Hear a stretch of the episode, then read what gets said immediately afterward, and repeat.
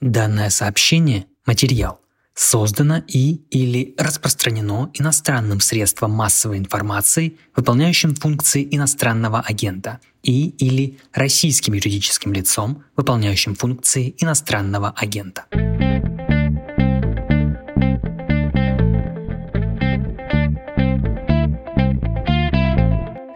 Здравствуйте, это подкаст «Что случилось?». Он посвящен новостям, которые долго остаются важными. У микрофона Владислав Горин. И под аплодисменты хочу назвать гостей. Андрей Перцев, политический журналист, Константин Газы, социолог, элитовед. Привет.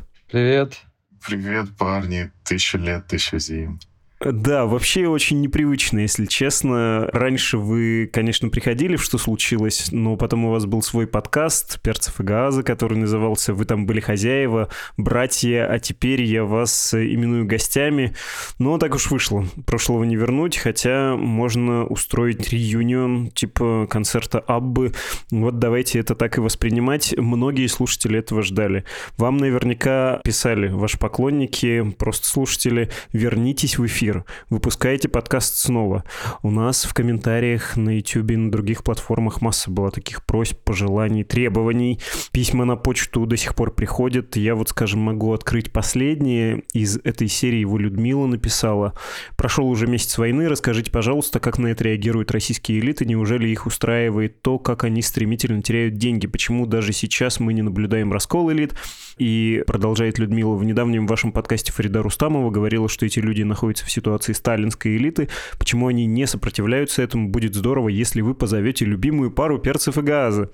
Знаете, что меня сломило? Даже не это письмо, а наш большой друг, частый собеседник, белорусский политаналитик Артем Шрайбман, который тоже у нас был на неделе в подкасте, и он написал мне, хотел спросить, а перцев и газа не собираются возвращаться? Хочется, чтобы хоть кто-то объяснил, как устроен ваш террариум. И я могу тоже процитировать его сообщение про то, что не страшно, если вы будете опираться на предвоенные знания об элите.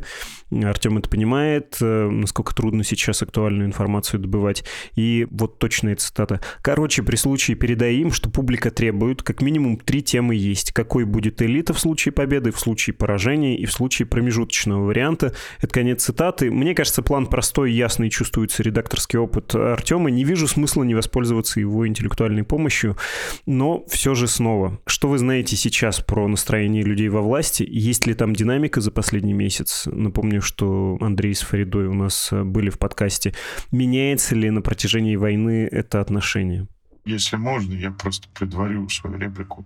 Предварю замечанием. Работа с Андреем для меня была работа все-таки прежде всего журналистской. Я туда вбрасывал какие-то свои научные компетенции, какие-то свои научные знания, исследовательские идеи, но я все-таки это делал скорее как журналист. А журналистика для меня была всегда очень тесно связана с гражданским чувством. Да? То есть я не очень могу заниматься журналистикой, если у меня нет какой-то гражданской мотивации. Я, помню, пытался написать какой-то текст для американской аудитории сразу, Foreign Affairs, и они меня попросили все упростить, и я ужасно на них разозлился и сказал, что нет, все намного сложнее.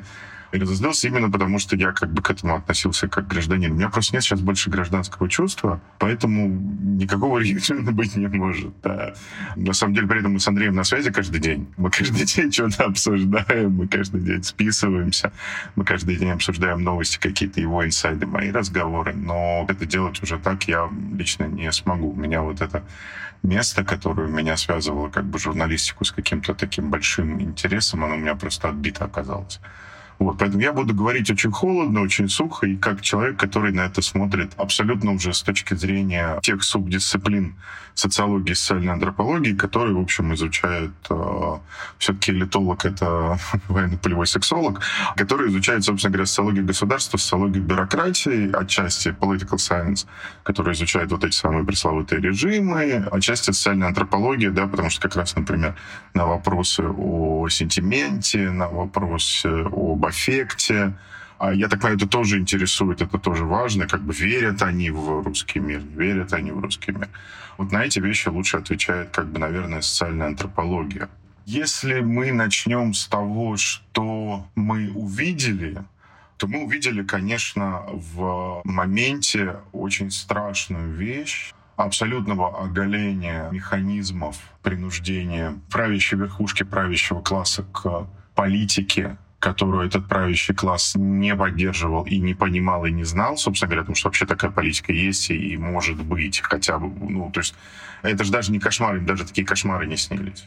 С другой стороны, мы увидели, что всегда об этом есть несколько хороших фрагментов в политической философии, в трактате о рабстве одного французского политического философа середины XVI века. Об этом есть у Карла Шмидта кое-какие фрагменты. Собственно говоря, мы увидели, что наверху всегда есть какой-то закрытый кружок, который непрозрачен даже для обитателей этого верха.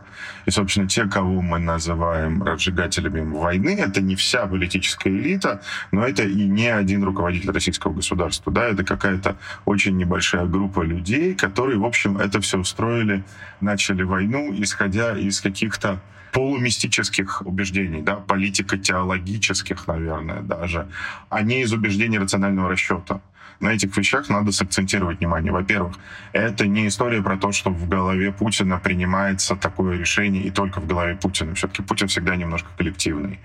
Во-вторых, мы видим, что это решение принималось вовсе не в какой бы то ни было рациональной рамке, которая была бы понятна, условно говоря, тем 150 пацанам, которые чуть ниже вот этого вот э, закрытого кружка читателей, э, я не знаю, Ивана Ильина или еще кого-то, еще кого-то. Вот, кстати, этот круг-то мы вообще не понимаем, вот если честно сказать. Ну, мы можем какие-то фамилии назвать, да, то есть мы можем сказать, что, ну, вот якобы, значит, там был э, командующий Росгвардией, да, вот он там был, что якобы там еще были какие-то люди такого вот как бы интимно допущенного плана. Но на самом деле это, да, это абсолютная правда, Андрей прав. Мы понимаем, что он есть теперь, этот круг. Мы это увидели, но мы абсолютно не понимаем вообще, кто там. И мы понимаем, что это не двор. Потому что двор в старом понимании этого слова, да, то есть э, братья Ковальчуки, братья Ротенберги, Геннадий Тимченко, это люди, которые, ну, не оказались в ситуации Авина и Фридмана, жалующихся на страницах мировой печати на невозможность нанять водителя, уборщика и сходить в ресторан. Они все-таки в России, у них там есть и водитель, и уборщик, и ресторан, но оказались они в ситуации ничуть не лучше. Там есть что-то другое, этого чего-то мы не видели и не относились к этому серьезно. Андрей, и про мистику, и про настроение. Ну, настроение, да, то есть это ведь интересно, когда ты думал, да, наверное, что ты вот и есть ближний круг, с которым, в принципе, советуются, да, и, может быть, да, если говорить про бизнес, я так понимаю, который считал, что, в общем, как бы ради благополучия, да, некого круга, да, это все существует. Оказалось, что нет. А вот ради чего, как бы теперь это все существует, да, тоже большой вопрос. Ведь получилось так, судя по всему, да, что вот ну, мы сейчас видим происходит, что ради чего-то как бы от благополучия попытались отказаться, ну, видимо, не полностью, да, то есть до такой степени не готовы, да, даже сам Путин отказываться. И, в общем, уже и не понимают сильно, ради чего отказывались-то, да. Ну, не просто людям, что сказать. Ну, собственно, как всегда, по традиции, перебивая дорогого брата, по традиции с прошлого настроения, ну вот да, то есть надо представить две группы людей. Одна группа людей, которая считала, что это государство существует для них, для их э, жизненного коммерческого интереса. И другая группа людей, которая считала, что, собственно говоря, они и есть власть, потому что они в этом государстве все делают руками. То есть если этому государству нужны деньги, ему нужно продать нефть, ему нужно привлечь инвестиции, ему нужно найти технологии, ему нужно купить самолеты, ему нужно купить столько-то мозгов, ему нужно купить Бостон Консалтинг, ему нужно... Ну, в общем, что бы ни было нужно этому государству, идут к ним, вот их там, условно говоря, 100 пацанов, эти 100 пацанов делают для этого государства все руками и получают от этого огромный кайф. То есть они не станут миллиардерами из первой группы, которые считают, что, собственно, вот в их интересах все это и делают. Но при этом они получают очень-очень серьезное удовольствие, имея вот эти вот полномочия такого вот строительства государства. И в какой-то момент оказалось, что, во-первых, между ними нет никакой разницы с точки зрения статуса, а во-вторых, оказалось, что они даже не обслуга они просто, ну, балласт, которым в момент принятия судьбоносных исторических решений можно пренебречь, а потом, дав э, вот эти вот там 5 дней, да, то есть вот с 24 где-то, по моим подсчетам, 5-7 дней, продолжалось такое великое охуение элиты, да, вот оно продолжалось где-то с 24 там по 1 по 2 по 3 марта, когда они просто стояли остолбенев и вообще не понимали, что происходит. А потом ударами кнута, значит, уже в режиме э, ЦОП-ЦОБ, на галерах долго зевать не принято, их опять поставили в строй и заставили уже решать совсем-совсем-совсем другие задачи.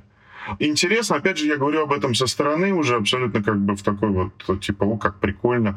Ну, оказалось прикольно, что те, кто делали руками, для Родины это важнее, чем те, которые были центрами, условно говоря, прибыли, которых называли кошельками. То есть вот э, те, кого почему-то называли технократы, я уж не помню с чьей подачи, но вот их почему-то называли технократы, просто имелось в виду, что они менеджеры, а не кошельки. Вот э, они оказались родине важнее и нужнее, потому что даже в такой ситуации тебе все равно нужен кто-то, кто привезет запчасти для самолета. Тебе все равно нужен кто-то, кто поможет сделать Аэрофлоту рейсовую сетку с отключенным провайдером, иностранным софтом. Тебе все равно нужен человек, который поможет тебе сделать банковскую проводку, пусть даже вот этим вот странным, абсолютно чудовищным способом, каким работает сейчас финансовая система в Российской Федерации. Ну или в целом поддержать финансовую систему. Есть уже апокриф про главу Центробанка, про то, что я финансист, а не осенизатор.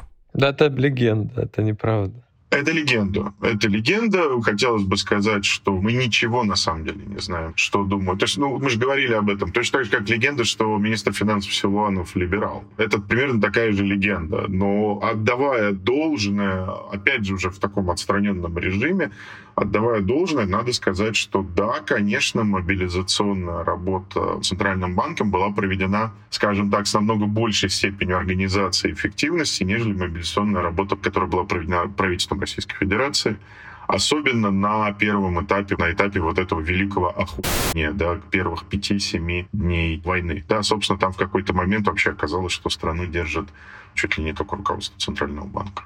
Пытаясь нащупать все-таки нынешнюю конфигурацию, есть какой-то не очень большой круг, и вы сказали, какие-то фамилии можете назвать. У них есть свои соображения по поводу того, зачем это нужно, а все остальные все еще в растерянности.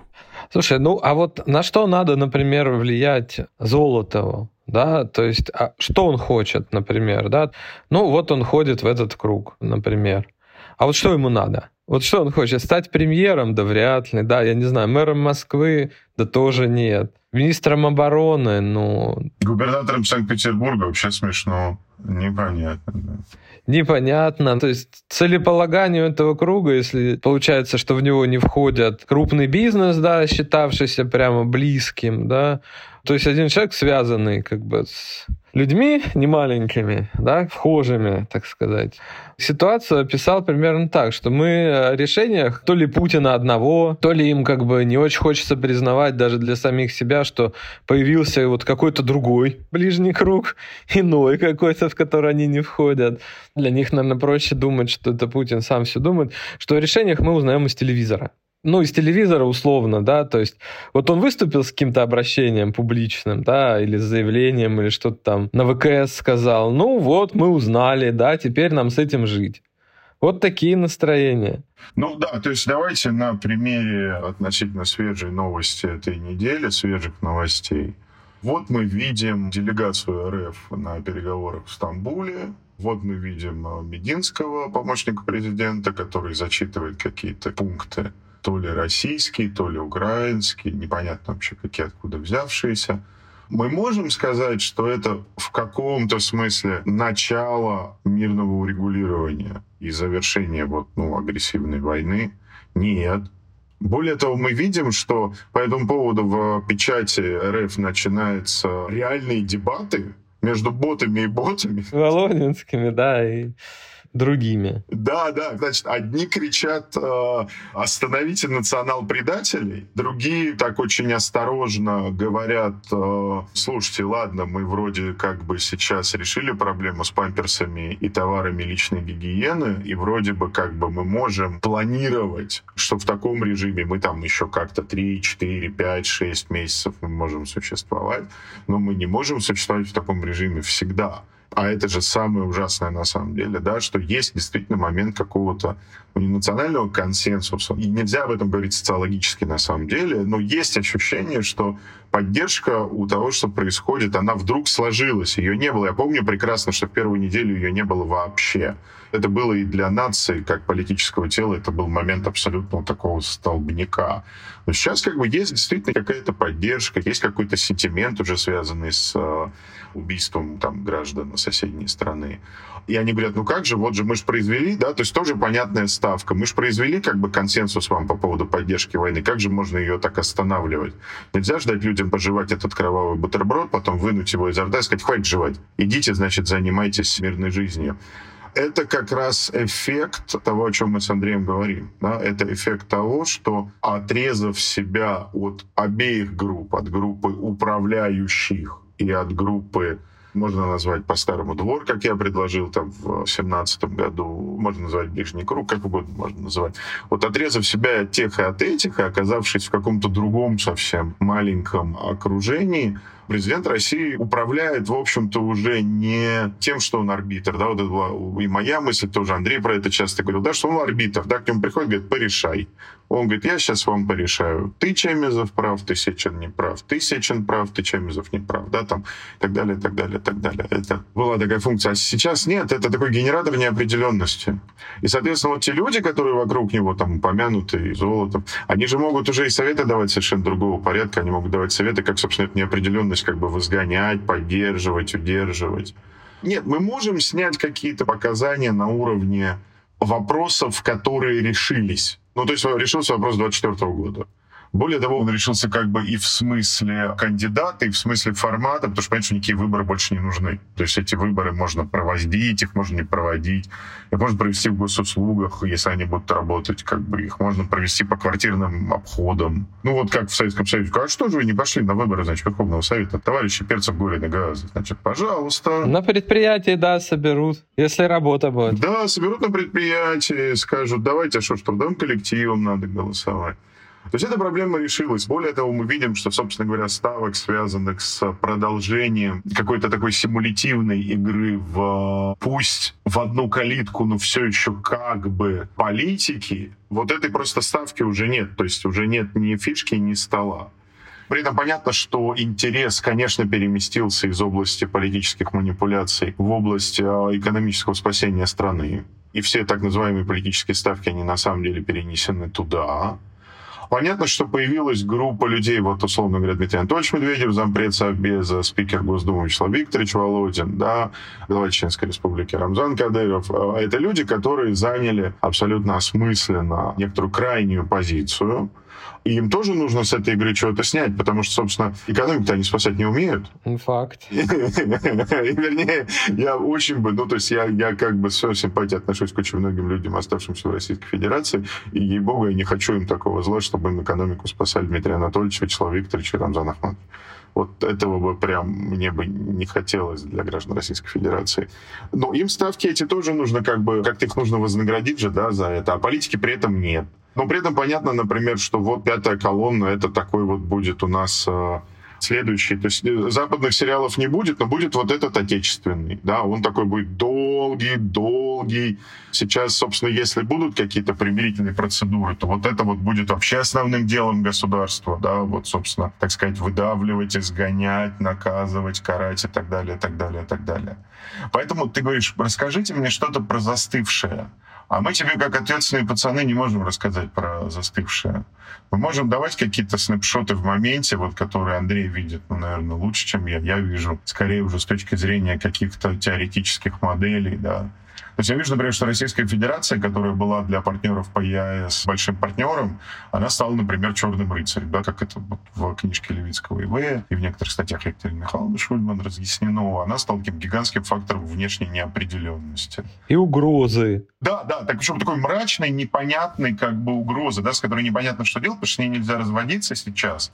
Но, с другой стороны, принимать на себя удар вторичных санкций тоже ну, было как-то глупо, потому что в 2010 году, в общем не на это подписывались когда Иванович Шувалов ходил и рассказывал о преимуществах единого там, таможенного пространства и так далее, и так далее, и так далее. То есть, как бы, есть много разбитых горшков, по ним мы все понимаем. Есть часть горшков, которые еще не слеплены. И, собственно, вот эта новая политическая система, политическая уже в кавычках, она не слеплена. Да? Я не думаю, что на самом деле является адекватной а, развлечение, это будет авторитаризм или это будет тоталитаризм, потому что я не думаю, что эти понятия в 21 веке имеют ну, какое-то такое устойчивое значение, что они не могут быть скомбинированы в любой какой-то нужной пропорции. Да? То есть есть вот как бы разбитые горшки, есть неслепленные горшки, есть горшки, которые уже слепили, их еще не разбили, но с ними вообще непонятно что, потому что непонятно, кто и когда ими будет заниматься. Там высшее образование, да, с одной стороны мы говорим, ну-ка, что за, значит, liberal arts в Ранхикс? Вы чего там вообще? А с другой стороны выходит Мишустин и говорит, Болонская система учитывает все национальные интересы. И там куча вот этой профессуры, сделавшей карьеры на теоретизировании относительно национальной безопасности, говорит, как Болонская система учитывает все национальные интересы? Это мы учитываем все национальные интересы. Это на будущее, как бы, да, это надо смотреть в динамике через полгодика. Ты не понимаешь сейчас, как бы, кто и где сильнее, да, вот. И, кстати, и на что вот может простираться уже влияние ближнего круга, да, это тоже ведь не очень понятно и самого Путина какие-то игры-то странные пошли на самом деле. Можно же еще вспомнить и не баллонскую систему, да, вот вчера про переговоры там мы не понимаем, да, что это пока, не очень понимаем. Но вроде как есть какие-то знаки, да, что это то, да, то есть не зря говорят, да, там, не знаю, может, анонсировать, прочитайте на «Медузе», да, что обеспокоены и пропагандистским угаром, да, и еще чем-то. Но э, как бы вот выходит понятный человек, замминистра обороны Фомин, после переговоров, в принципе, с понятным заявлением, что военные действия вокруг Киева и Чернигова будут, ну, как-то деэскалированы, да, то есть это не совсем прекращение огня, но будет поменьше всего этого. И тут же как бы два, дважды выступает Рамзан Кадыров, да, который говорит, как это так? Нет, надо Киев брать, надо брать Киев. На секундочку, генерал-лейтенант внутренних войск. Только что получивший звание генерал-лейтенанта внутренних войск указом президента Российской Федерации. То есть это говорит заместителю министра обороны, такой же, в общем-то, военный деятель, просто относящийся к другому военизированному формированию. Не к вооруженным силам, а вот, собственно, к войскам Росгвардии. Как это понимать? Да, генерал-лейтенант внутренних войск или замминистра обороны. Папа, а если кит на слона полезет, кто кого переборет? Это чувство неопределенности, пересборки и перетекания понятно. Спасибо, что эту картину обрисовали. Не оставляет меня все-таки вот этот скребущийся где-то жучок. Кто в ближний круг-то входит, э, помимо Золотого? Кого вы там еще можете поименно назвать? Как ни странно, судя по всему, в ближний круг э, российского президента попал президент Беларуси, да, именно по влиянию. Покусал, покусал. Да, какие-то вещи очень часто говорятся Путиным или что-то это после общения с Лукашенко. Поэтому вот входит, пожалуйста, приезжает, сидит за маленьким столом с ним рядом. Парадоксально интересно. Еще кто? Про кого можно так сказать? Ну, я обращаю внимание, что мы не видим руководителя Федеральной службы безопасности вообще. Я обращаю внимание, что мы редко очень стали видеть руководителя администрации президента Антона Дольчевайна. Я обращаю внимание, что мы видим, что Николай Платонович Патрушев, секретарь Совбеза, как будто бы немножко даже отошел на второй план, имея в виду, что на первый план вышел заместитель председателя Совбеза Дмитрий Анатольевич Медведев, который вот мы не можем сказать, он входит в этот суперближний круг или не входит в этот суперближний круг, но мы видим, что он очень как бы инвестирован в оправдание этой войны и ее последствий. Я думаю, что там есть еще какой-то целый ряд, может быть, фигур, которые нам кажутся второстепенными, которые скорее относятся к, скажем так, ну, каким-то идеологическим, интеллектуальным спарринг партнерам, собеседникам президента. Я думаю, что вот их роль, она намного выше, да, потому что, еще раз, как бы нужно рационализировать две абсолютно нерационализируемые вещи, да. То есть первое, нужно рационализировать войну, которая наносит ущерб России в долгосрочной перспективе не меньше, чем ущерб ущерб, который Россия наносит Украине, а может быть и больший ущерб. Ну, как бы страшно это не звучало, да. Да, то есть это, я опять же говорю, это цинично и отстраненно, потому что я не знаю, какой боль испытывают граждане Украины, и мне страшно думать об этом, мне слезы наворачиваются на глаза. Но я понимаю, что гражданам Российской Федерации за это придется платить очень-очень-очень долго. И это нужно рационализировать как-то, да, это нужно как-то объяснить, нужно себе объяснять, причем, понимаешь, Влад, да, это нужно объяснять себе каждый день. Нужно просыпаться, господи, бомбим Киев. И потом говорить, не-не, подожди, значит так, нацики, да, НАТО, это битва с сатаной, это последняя битва перед концом света. Если мы ее проиграем, начнется конец света, Россия распадется, все, сатана победит в масштабах всего мира, значит, сатана победит в масштабах всего мира, русского царства не будет. Кто должен спасти мир? Русский царь. Доброе утро, Владимир Владимирович. А вторая рационализация — это рационализация того, что, Владимир Владимирович, ну, ну понимаете, ну, ну нельзя же, но мы же не можем. Но мы можем поддержать да, но мы же не можем, как мы, ну, то есть, поймите, нет серьезного такого сценария. Даже если вы Глазева сделаете премьером, да, даже если вы Андрея Ивановича Белоусова сделаете премьером, а Глазева сделаете первым вице-премьером, нет такого сценария. У нас нет 500 э, тысяч трофейных немецких станков, которые позволят нам еще типа 50 лет как-то как поддерживать советскую промышленность. Да? У нас их просто нет. Они просто у нас, а их не завезли. То есть мы же не можем находиться все время в момент колебания маятника наверху, да, когда мы говорим, отринь все, как бы воспари, да, значит, все, бог с ним, с материальным. Это цивилизационный выбор России. Да? И как бы вот ты весь такой на хаях, а потом тебе говорят, слушай, говорит, ну вот у нас, собственно говоря, все самолеты в Российской Федерации имеют теперь нулевую добавочную стоимость. Ну, их скоро не будет, например. Их не будет, да, то есть у нас товарные проблемы. Грубо говоря, вот у нас же был выпуск с Андреем, где мы все предсказали очень точно. Только мы думали, что это во времени будет размазано на три месяца. Мы же не знали, что как бы э, вот. Э, в декабре мы его, по-моему, делали. Вот там вот это вот все, да, что у тебя в стране финансовая система, она существует только потому, что ты можешь имитировать свою валюту. Какие-то финансовые активы только потому, что ты их продолжаешь скупать за счет денег, которые тебе печатает центральный банк там, и так далее, и так далее, и так далее. И так далее. Это тоже надо рационализировать. И, конечно, задача этой рационализации, люди, вот, о которых мы говорили, ради которых как будто бы было это государство, которые руками им делали это государство, они, конечно, это рационализировать не могут. Они, конечно, в ужасе просыпаются и говорят, какой катехон? Катехон — это вот собственно, вот этот вот термин русского царя, удерживающего мир, вот, собственно, вот впадение в э, конец света. Да? Это вот, собственно, то, насколько я понимаю, конечная предельная мотивация все-таки была такая, что если мы сейчас этого не сделаем, то вот как бы все. Мультик не работает. Как сказать, вот тебе показывали мультик, да, до какой-то степени, да, ну, в принципе, виртуализация до какой... Ну, я не стал бы это называть прям геймификацией, наверное. Наверное, это квест. Квест, да, квест. Мистический квест, да. Ну вот он дошел до какого-то предела. То есть, как бы, не знаю, развиртуализировалась война. Да, вот тебе как бы самое, да, там, как бы, как это, Battle of Tanks, партия танчиков, помните, была такая? Вот тебе партия танчиков, как бы, вот она поехала вот она развиртуализировалась. А когда у тебя цель, ну, геймифицирована, там, некий кейф, да, некие пропагандистские вещи, да, еще чего-то, вдруг оказывается, значит, что это в гейм-сценарии не работает, это все по-настоящему. По-настоящему у государства получается плохо, скорее не получается. Тут тебе надо пригласить гражданина в мясорубку, да, сказать, прыгай, пожалуйста, вот как бы. Да, у нас армата не едет, да, и, в общем, как бы контрактник не то чтобы, не знаю, что сейчас меня, наверное, на 15 лет поеду. Контрактник что-то как бы воюет не очень эффективно, да, вот замещай, пожалуйста. Гражданин говорит, так зачем? Почему?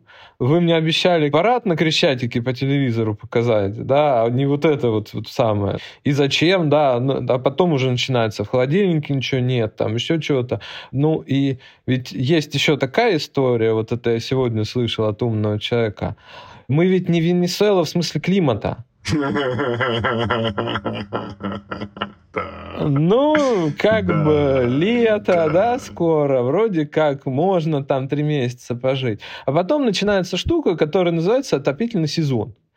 И, в принципе, не везде ТЭЦ топится мазутом. И сохранились там с 50-х годов. И работают с помощью мазута и такой-то матери. Нет, им тоже нужны запчасти, да, откуда-то брать.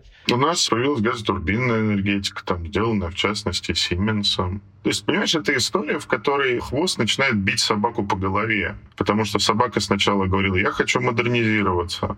К ней пришли, значит, те, которые хозяева государства, и сказали, мы на этом готовы зарабатывать, давай, это хорошо. Потом пришли пацаны и сказали, ладно, вы давайте на этом заработать, а нам просто нравится, нам как бы по кайфу, по драйву, да, сделать так, чтобы там была хорошая ТЭЦ, чтобы была новая энергетика, стали всех звать, и половцев, и хазар, как в Давыдов индекс иногда пишут сказку. Тебя модернизировали отчасти, да, модернизировали воздушный флот, модернизировали энергетику, модернизировали вообще нефтяную отрасль. Слушай, глубоко модернизировали, ну не... Да, да. Я помню людей, я учился с ними в МГИМО на мировой экономике топливно-энергетическом комплексе, такая была странная программа, которые, выпив, начинали названивать на буровые, говорили, я тебя уволю и найму шлемберже и такие нанимали шлюберже, как бы, да, и у нас очень много всего. И теперь что? Вот этот хвост теперь лупит собаку по голове, говорит, ты хотела модернизироваться, ну тогда ты не катехон. Тогда голову надо как бы, ну, менять. Тезис Андрея по поводу 15 лет я как бы не совсем сейчас могу себе позволить, ну, по некоторым соображениям. Но я про другое все-таки скажу. Я скажу про то, что помимо вот этого круга который для нас отчасти непрозрачен. Есть же еще другая очень важная история, связанная с тем, что ну вот есть политики, которых намеренно абсолютно зашкварили об войну. Мэр Москвы Сергей Семенович Собянин которого сначала поставили с Рогозиным на вот этом очень странном мероприятии, где то ли рабочие, то ли не рабочие, то ли рабочие в погонах с дистанции 50 метров кричали «Владимир Владимирович, мы вас поддерживаем». Это вот на Хруничево было сразу после начала. И там же стоял Сергей Семенович Собянин, и я видел эти его глаза. Я несколько раз видел, как он так говорил с э, руководителем российского государства. Он так говорит, когда он знает, что руководитель российского государства в очень плохой форме и не очень хорошо себя чувствует. Он с ним говорил как бы буквально вот Владимир Владимирович, все будет хорошо, пожалуйста, вот как бы мы все построим. Да, мы все построим, мы все решим, пожалуйста.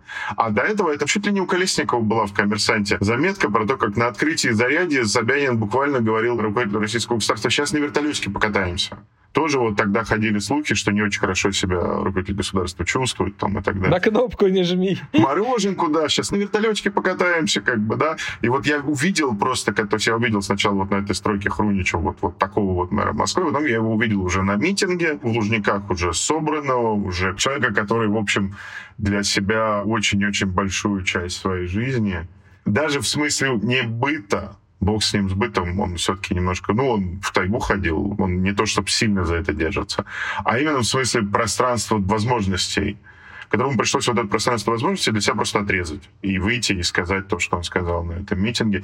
И это тоже идет. И мы можем очень четко проследить, кого об это зашкварили. Вот Игорь Иванович Шувалов, он решил зашквариться сам. Он пошел на Rush Today, он дал очень большое интервью обстоятельно. И было понятно, что человек как бы делает ставку на следующего премьера.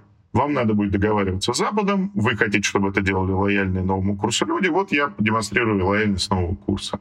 Видно, например, что премьер Мишустин избегает всеми возможными и невозможными силами необходимости вот этого как бы какого-то абсолютно такого однозначного момента поддержки всего, что происходит. Да, он как-то, он говорит, мы будем спасать. Он не говорит, мы будем спасать... Вот сейчас ты сказал, э, выйдет с буквой Z. Да, да я надеюсь, что с тобой никто Влада слушают, а нас, надеюсь, с тобой же никто слушать не будет. Вот этот процесс идет. Сейчас на кассету перепишут, будет гулять по кабинетам. По Москве, да.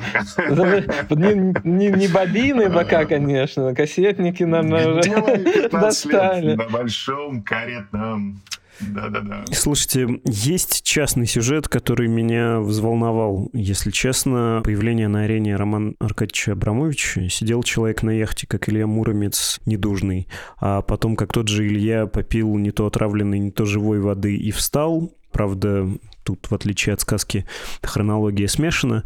По официальной версии факта отравления не было. Ну и превратился в такого дипломатического богатыря. Напоминает отдаленное участие крупных предпринимателей со стороны Украины в период 2014 года во внешнеполитических делах. Но в России Абрамович, чтобы появился, чего-то начал делать, это выглядит феноменально. На ваш взгляд, это личная карьера, спасение своего состояния и вот диалог с Западом, или включаем режим конспирологии. Это вот такой запасной вариант. Человек налаживает отношения. Может быть, не от имени высшего руководства, а от имени некоторой тоже группы людей в российской элите, которая хочет продемонстрировать, что мы можем договариваться. Вообще-то не только бомбы кидать. Ну, я, во-первых, напомню, что это, в принципе, сама по себе схема. Вот ты совершенно справедливо вспомнил украинских предпринимателей. Я напомню, что вообще-то инициатором и мотором замерения России и Турции после инцидента с российским сбитым самолетом тоже был предприниматель, который собирался, собственно говоря, в открытие в Российской Федерации большое текстильное производство и он начал искать какие-то ходы. По поводу Абрамовича, давай скажем тогда, вот ты так тоже красиво высказался, давай скажем так, он это делает как дроп российского руководства, да, то есть как человек, который держит, условно говоря, активы, которые на самом деле не его. Я думаю, что нет. Я думаю, что он это делает как человек, который все-таки обладает э, собственностью и субъектностью. Я думаю, что у него есть очень четкое понимание того, что, грубо говоря, если он не добьется как бы с согласия высшего руководства России какого-то прогресса у него как раз не будет вообще ничего. У него просто ничего не будет, потому что, ну, то есть э, по поводу Израиля, о, да, он гражданин, значит, ну, помним, да, историю с португальским гражданством Абрамовича понимаем, что дело, чего-то вот он дернулся. Да вот странно, да, вроде у тебя есть израильский паспорт. Израильский паспорт сильный паспорт. 120 стран без виз, да, его там встретили с распростертыми объятиями. Он начал покупать там дом, да, он начал туда переезжать. И вдруг в какой-то момент мы узнаем, что вообще-то Абрамович, оказывается, потомок португальских сефардов. Ну, а не видишь в нем? Знаменитое ухтинское колено, да. Вот. Да, что он, что он буквально, буквально Себастьян Перейра, а не Негура. И это причем происходит за два месяца до начала войны. Да? Очень-очень-очень-очень странная история, которая нам на самом деле говорит, конечно, о том, что, во-первых, не все то, что нам кажется невозможным, поэтому непредсказуемым, является невозможным для людей такого уровня в мире. Во-вторых, что вообще большой бизнес и большие деньги еще что-то в этом мире значат. Да, как бы не только пожилые руководители государств с ядерными боеголовками, но и большие-большие деньги еще что-то значит. А в-третьих, да, наверное, нам нужно перечитать историю начала 2000-х, историю попытки, значит, создать сделку между Абрамовичем и Юкосом, да, историю про Абрамовича губернатора Чукотки. И, может быть, вот на это все еще раз посмотреть и немножко все это переосмыслить, да, то, то есть, может быть, человек просто 10 лет действительно находился в, как принято говорить, действующем резерве. Но, опять же, с кем разговаривать? как бы нет, понятно, что какие-то люди э, на переговорах могли бы появиться. Ну, то есть, будут ли говорить, например, с Лавровым? Да, наверное, не очень хотят, правильно? С Мишустиным поговорили, как, Костя, думаешь? Мне кажется, поговорили бы. А, с Мишустиным поговорили, но тогда в бункере ситуация может измениться быстро, и, блин, не, не буду говорить, а то мне 15 лет. Ну, это очень, да, мало как бы людей. С одной стороны, как бы которых об это все повозили, да, или сами повозились, да, там, э, ну, не знаю, как вот, знаете, мем-то с Винни-Пухом. Винни, что ты делаешь, да, и с горшком. Да, у Винни в горшке не мед. Он его ест и наслаждается. Да, ну вот как бы Дмитрий Анатольевич у нас повторяет постоянно почему-то этот мем уже каждый день. Что Вячеслав Викторович в горшке мы, конечно, не очень знаем, да, но цвет подобрал как бы правильный. Я хочу обратить внимание, что мы с Владом молчим. Мы Андрею как бы в этих его... Мы политические дальтоники. Да, да, мы политические дальтоники. Гражданин Кантона Ури, да, может поговорить, наверное. Таких людей это не очень много, да, либо они большие, да, что называется. Ну вот, как бы, есть человек большой, с одной стороны, но, с другой стороны, не совсем вертикальный. Ну, вот участвует, а что? Ну да, да, просто смотри, здесь еще действительно, я вот э, эту мысль разовью немножко, Андрей, очень точно. Есть люди, с которыми будут говорить. Но конфигурация силового поля внутри России, после того, как с ними поговорят, они что-то зарешают, может измениться таким образом, что руководителю государства это не понравится. Или начнет для него создавать какие-то политические риски. У него сейчас, в принципе, как бы, ну... Немало. Ну, внешних прям немало, а внутренних вообще непонятно. Я думаю, что он сам пока просто про это не думал еще всерьез. И поэтому, конечно, такие фигуры, они удобны, потому что понятно, что они не смогут сыграть. Ну, то есть я не представляю себе Романа Аркадьевича Абрамовича, который вдруг говорит, а теперь я хочу стать внутриполитическим игроком в Российской Федерации. То есть он говорит, а теперь, пожалуйста, у меня есть Даркон. Даркон, я хочу бой Бабайта говоря, ну, так сказать, я хочу пойти домой. Можно я пойду домой? Баэрец, да, как бы. У меня там дом есть на Вацедеке в Тель-Авиве. Я буду ходить в синагогу, я буду хорошим евреем. Пожалуйста. Я не буду больше пытаться купить португальское гражданство. Я буду хорошим, хорошим гражданином Израиля. Отпустите меня, пожалуйста, я вам сейчас устрою мир. У вас сейчас будет мир, сейчас все будет, как бы, да. Я обо всем сейчас договорюсь. Поэтому Дерипаска, кстати, не может. Не, ну, Андрей, Дерипаска все ставки еще в 2008 году сделал, поэтому, в общем, там все понятно. Ну, там и потенция есть, как бы, к игре внутри. Там нет никакой возможности уже сыграть во внешнем мире, но там есть как бы очень-очень такое серьезное желание, может быть, после того, как все закончится, возглавить, условно говоря, популистскую партию, но мира, а не войны. Да? То есть популистскую партию не ада, а какого-то такого не русского а русского чистилища. Хорошо, давайте завершать. Долго сидим. Я понимаю, что многие слушатели скажут, сидели бы и два часа, мы бы послушали, но смилостивимся. Все-таки не все способны это выдержать. Давайте завершим планом Шрайбмана. Хорошо звучит, как план Маршала. В случае победы, в случае промежуточного варианта, в случае поражения, что будет с российской элитой? Словосочетание «сталинская элита» тоже, возможно, нас на что-то натолкнет. Ну и от себя добавлю следующий вопрос. Я понимаю, насколько неловко его задавать, но многие считают почему-то это какой-то важной перспективой, когда говорят про табакерку или про переворот, который мог бы случиться в России. На мой скромный вкус это все в меру влажные фантазии, и это страшно все инфантильно. Какой-то мотив, как в мольбах равноапостольному Чейну Истоксу, да, скорее бы Бог прибрал его. Ну, в общем, я не очень люблю эти разговоры, но вопрос такой явно есть про возможность переворота в верхах. Вот э, с чего хотели бы вы начать? Сначала с перспектив, а потом закончить табакерочным вопросом? Или сперва про табакерку, а потом перспективами при разных сценариях исхода военного? Я не готов просто обсуждать вот, ну, политический романтизм. То есть у меня есть исторические примеры реализованных заговоров. Последний такой пример — это, собственно говоря, 53 год избавления от Лаврентия Павловича Берии. Это был заговор, в который входил все высшее гражданское политическое руководство Советского Союза, который основывался на некоторой невозможной коалиции между Маленковым и Хрущевым. Да, то есть по сегодняшним меркам между, я не знаю, между Медведевым и Мишустиным, типа того, да, или между Собяниным и Володиным. А что, это вот может быть? Ну да ладно, что-то я ну, Да, то есть здесь нужен очень сильный фактор страха. У них пока такого сильного страха физического уничтожения одним конкретным человеком у них пока нет. И я напоминаю, любой, кто общался когда-либо с президентом России Владимиром Путиным, он, в общем, ну, люди говорят, он вообще не вообще очень человечный человек в личном общении он очень такой, как бы он не создает впечатление, потому что Берия намеренно создавал в личном общении впечатление маленькой, но страшной черной дыры, просто в присутствии которой невозможно находиться, да, об этом многие вспоминают. Он отвратительно разговаривал с людьми, там есть воспоминания о молодых помощников, они потом стали очень большими деятелями. Один из них, собственно, создал управление делами Совета Министров СССР. Вот, он, он был невозможен в личном общении. Про, про президента России действующего, сказать, нельзя, да, поэтому я не вижу триггера страх, нужен страх страх. Страх — это самый сильный политический мотив. Нет страха, нет заговора, да, поэтому я об этом говорить не хочу. Вот, если про табакерку. Брат Перцев, что ты про табакерку? Ну, табакерка как бы не табакерка.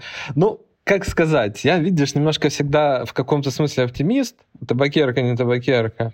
Как ни странно, бункерное существование, в принципе, как бы, делает этот сценарий не таким невозможным.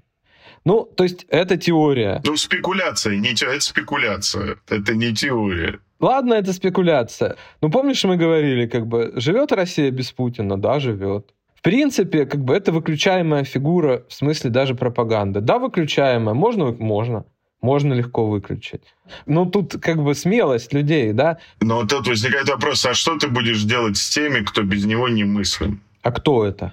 Ну, тебе фамилии назвать? Я не хочу, напоминаю, называть тебе фамилии генерал, генерал-лейтенанта внутренних войск. Да. Я не хочу называть тебе фамилии командующего войсками Росгвардии. Ну, серьезно. Ну, вот есть такие люди, да. И они без него немыслимы. Они знают, что они без него немыслимы. И все знают, что они без него немыслимы. И он знает, что они без него немыслимы. Но он уже знает тоже, что и, и он сам без них не мыслил. А теперь да. А теперь они все. Дорожка одна. Я как бы уже безотносительно со стороны. Мне не интересны их политические ставки, как бы, что они хотят от Российской Федерации, что они будут там делать. Но это люди, которые связаны уже бондом совершенно другой силы. Это что-то, что уже выше политики, выше интереса этих выборов или других выборов. И там в руководстве вооруженных сил есть люди, которые ну, взяли на себя, скажем так, тяжелую миссию выправления сложной ситуации на фронтах, выправили эту ситуацию как смогли, как умели, как научились во время, скажем так, э, конфликтов э, вооруженных э, недавних на Ближнем Востоке. Я скажу так тоже аккуратно очень, да? в которых Российская Федерация принимала участие, и которые тоже теперь связаны с главой государства очень сильным бондом, очень сильной связью, и которые тоже вот без этого главы российского государства как бы не очень мыслимы. То есть вопрос табакерочный, это если это вопрос какой-то его личный, то он в личном плане, он человек, который о собственной безопасности думает намного больше, чем Иосиф Виссарионович Сталин. Я напомню, что вообще были какие-то сцены в конце 20-х, начале 30-х годов, когда курсанты, значит, высших командных курсов РКК с криками «Чертов грузин» вламывались на трибуну Мавзолея, размахивая револьверами, да. И товарищ Сталин их даже не сажал в тюрьму после этого, да, он потом это стал делать. Здесь такой халатности нет. Поэтому мне кажется, что это решится или политически, или никак. То есть это решится либо в прямом политическом, открытом, публичном столкновении человека, который выйдет и скажет, я бывшая элита, я входил в пятерку руководителей российского государства. Все, что сделано, это ужасно. Это уничтожение моей страны и моего государства. Ну и так далее, и так далее, и так далее. Можно представить, что следует сказать в этой ситуации. Но я тоже не про табакерку говорил. Не, ну ты про бункер. А вот здесь, да, вот здесь согласен. Вот здесь аргумент Андрея играет что если как бы появляется человек, который вот он воплоти, вот его, так сказать, плоть, вот его тело на улице, да, а там где-то есть какое-то помещение, к которому идет телевизионный кабель, то, наверное, да, здесь этот аргумент может сыграть, но пока, мне кажется, это спекуляция. Ты понимаешь, это триллеры 70-х. То есть, а мы живем в постапокалиптике такой, написанной широкими мазками. Ты понимаешь, в самой формулировке «Россия проиграет, Россия победит» в России построена вот такая вот, э, то, что Бодрияр называл машина Бабур, коллективная машина симуляции. То есть, а что ты называешь победой, что ты называешь поражением, да, то есть, то есть внутри страны это же не история про количество павших, это не история про потери, это не история про достижение результатов. Ну, цинично, они немножко ее сломали сейчас, они ее как бы подломали ну, перегрели. Она такая немножко раскаленная, она немножко уже стрелять не может, потому что она такая немножечко красная вся, чуть-чуть. Как вот в мультике «Остров сокровищ». Вот пушка такая раскалывается и начинает потом рассыпаться. И загрузили немножко не то, да, потому что когда ты начинаешь грузить реальную цель, и у тебя не получается. Ну, как мне сказали, там сейчас есть две проблемы для, типа, замерения при этом они понятны, да, и, скорее всего, как бы, вот первое, да, взятие Киева, она вообще не, ну, как бы, она нерешаема, она уходит в мобилизацию, в принципе, наверное, да, цинично мы говорим, простите нас, жители Киева. Наверное, она решаема военными способами, да, путем всеобщей мобилизации, значит, массированным, да, там, наступлением, наверное. Но это упирается в то, что всеобщую мобилизацию зритель не хочет, да, зритель в актеры как бы не идет. Извините, пожалуйста, опять же за цинизм. Это раз, да? То есть она и так нерешаема. А дальше что? А ты обещал. То есть это звучало. Да, куда тебе деться от этого, они не очень понимают. То есть в виртуальном мире не, не хотят они пока проигрывать почему-то. Плюс нацизм зачем-то заговорили, да, серьезными. Да, это прекрасно, это просто. Конечно, в административной границе Донецкой и Луганской областей это все выйдет, наверное. То есть, собственно, больше месяца это продолжается, этого еще нет. Но, наверное, это мыслимо без частичной мобилизации которая де-факто как бы все равно идет просто под видом призыва добровольцев, имеющих военно-учетные специальности, те или иные. Дальше возникает вопрос южных областей Украины. Которые, очевидно, будут использованы для торга по поводу статуса Крыма и Донецкой, и Луганской, так называемых народных областей. Да? То есть не очень понятно, потому что там то есть военные администрации временные, да, то есть оккупационные, по сути, администрации, то их нет. Непонятно это. Это в тумане. Было, не стало, сейчас можно опять придумать. Это непонятно. Поэтому я, собственно говоря, бы не стал вообще привязываться к военным итогам, учитывая, что эта машина Бабур все-таки есть, да, она может эту массовую коллективную симуляцию вращать, она может ее под марксистским языком говоря оборачивать. Хотя да, Андрей прав, если туда засовывать патроны не той системы, она как бы будет тебе давать не тот э, результат. Ну да, то есть когда ты говоришь денацификация и демилитаризация, ты немножко цели размываешь, и в принципе ты можешь сказать, о, это случилось, да? Да, а когда ты говоришь признание Крыма и ДНР, и ЛНР как политических фактов, то это уже совсем другое. Поэтому, говоря об итогах, я бы говорил о состоянии санкционного режима. Я бы говорил об итогах так. Прокладки есть? Чини. Памперсы есть или нет? Икея вернулась или нет? Аби остался или нет? Мы имеем то, что называется товарное разнообразие, хотя бы в виде китайского товарного разнообразия да, на рынке или нет? Мы имеем, пусть криво, пусть через две прокладки, но тем не менее возобновленную в относительно нормальном виде систему валютных расчетов за продукцию российского топливно-энергетического комплекса, да, за газ, за нефть, или нет. Мы продаем зерно или нет. Мы продаем минералы или нет. Мы продаем удобрения или нет. Да, то есть в самом общем виде, есть ли у нас валютная выручка на входе в страну, и есть ли у нас товарный поток на входе в страну. Вот это, собственно, и есть победа или поражение. Да?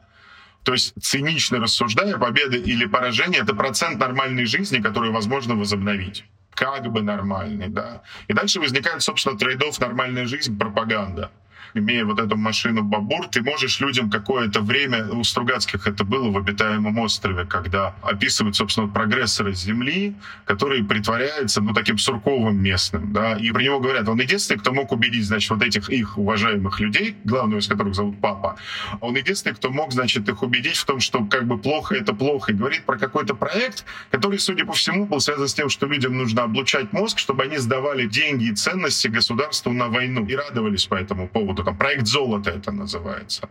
Посмотрите, этот фрагмент, он вообще, обитаемый остров очень вдруг оказалось, э, вот не в смысле розовых танков Бондарчука, а вот как книжка, оказалось, в общем, в каком-то смысле пророческой. И там говорится, что вот этот вот прогрессор Земли, который как бы один из руководителей этого государства, он убедил папу и его окружение, что это дает какие-то короткие преимущества, но заканчивается в итоге массовым помешательством и голодом. Вот как бы получится не доходя до этого, сохранить вот этот трейдов между массовым помешательством и голодом, но суверенитетом, да, то есть сколько нужно будет замешать в будущую жизнь граждан Российской Федерации пропаганды, а сколько китайских товаров, вот это и будет точка победы или поражения. Чем больше пропаганды, чем меньше товаров, тем ближе к поражению в исторической перспективе.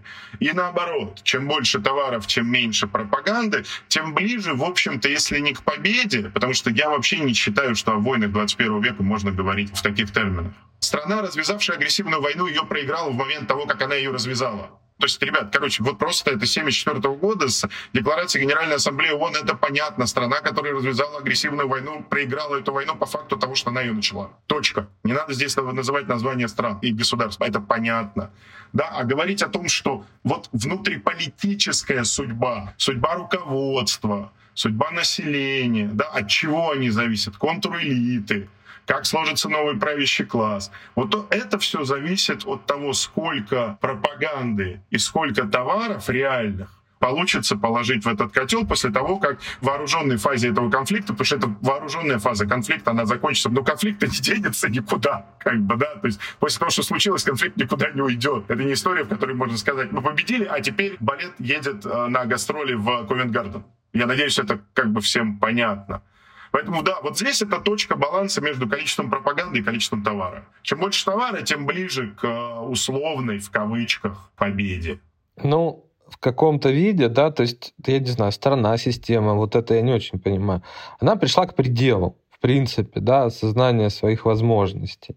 То есть это вот как бы предел. За ним вот э, Почему непонятно что? Понятно что, да, разрушение, да, вот она перенапряглась. Ну, то есть даже в начале всей этой штуки, когда в принципе люди не мыслили, да, ни возможности армии, ни в этой связи цели, вообще зачем это делается, да. Когда ты считаешь, что это легкая прогулка, ну, у тебя сама прогулка может быть целью, грубо говоря, да, извините, пожалуйста. Когда она не легкая, она требует как бы некого для тебя мысленного обоснования. Даже в начале всей этой истории у людей из внутриполитического блока, которые, может быть, считали считали, что возможности армии — это примерно то, что показывают танковым биатлоном да, по телевизору. А делать с этим что? Допустим, это в наших руках. Вот как бы эта территория в наших руках. Кем ее управлять? То есть даже вот такая мысль тактическая, да, а мы не можем. То есть вот этот предел. Ну, оказалось, что как бы и нечем управлять, ну, все-таки, да, экономический предел, предел. И когда к этому все подходят, а вот что будет дальше, я не знаю. Сейчас, я так понимаю, все от этих границ предела очень хотят уйти. Больше трогать их они не хотят. То, что дальше, да, вот насколько я слышал, говорят, э, ну, это в принципе как бы чешется частенько у них, да, еще со времен Глеба Олеговича Павловского, сочинение идеологии. А ради чего это все как бы существует? Вот здесь можно тоже, вот не сказал, вот Андрей, спасибо, Влад, и надо понимать, что внутриполитическая победа уже состоялась. Вот, вот это тоже очень важный момент, который не требует как бы расшифровки, особенно тем подругам, друзьям, кто остался. Вот для них это как бы, для них, к сожалению, это тяжелый такой уже даже не политический, а социальный факт, что победа над ними, над родными там, близкими для нас всех людьми, вот победа над ними уже состоялась. Да? Возможно, ради этого все и затевалось. Возможно, на самом деле в каком-то глубоком там психоаналитическом смысле безумного коллективного сознания, подсознания, собственно, вообще все затевалось вот ради того, чтобы и тогда вопрос управления, о котором говорит Андрей, он просто не имеет смысла, потому что он говорит, ну что, там останется хаос, да и останется. Да мы же не ради этого начинали. И немножко имеет смысл вопрос ну, наличия товаров, потому что как бы после того, как ты внутриполитически победил, их все-таки надо все равно, зараза, кормить. И немножко одевать. Чуть-чуть. Ну, после предела, да, тебе надо как бы возвращаться к нормальной жизни, сказать, зачем ты туда сходил, почему все так плохо, и, ну, в принципе, почему ты должен ну, опять же, как бы к идеологии путинизма, да, все время, да, тебе говорили, что у нас вот мягкая сила, да, мы вот такие как бы Мишку лучше не трогать, да, там Путин что нам говорил? Он ест ягодки и медок, он вот мирный, не надо трогать, чтобы не увидеть, значит, его когти и зубы. Ну, Мишка показал. Да, вот зачем-то он это сделал, да. И, наверное, этого мифа, да, почему так многие люди злы на то, что какие-то разговоры о мире начались, да, что этого мифа у них нет. То есть эрзац какое-то обоснование этого был, да, сила физическая, материальная. А тут как бы вопросы к ней появились. Еще и жить плохо стало. Совсем худо. И что там снимут, санкции какие не снимут, тоже непонятно. А объяснять, почему ты сидишь вот в этом, да, и у тебя как бы руки все обожжены, потому что ты пределы щупал, ну, это вот вопрос. Давайте ставить точку про то, что дошли до предела, понятно, про нынешний небольшой круг, всеобщую растерянность, про пересобирание этой системы понятно, ну и про перспективу идеологии и, в общем, нового существования в более более такой агрессивной, более понятной, с другой стороны, более упрощенной среде, тоже ясно. Спасибо вам огромное, что пришли в подкаст «Что случилось?». Спасибо, что позвал. Спасибо, что позвал, Влад. Всем берегите себя, ребята. Пока-пока. Это были Андрей Перцев, журналист «Медузы», и Константин Газы, социолог.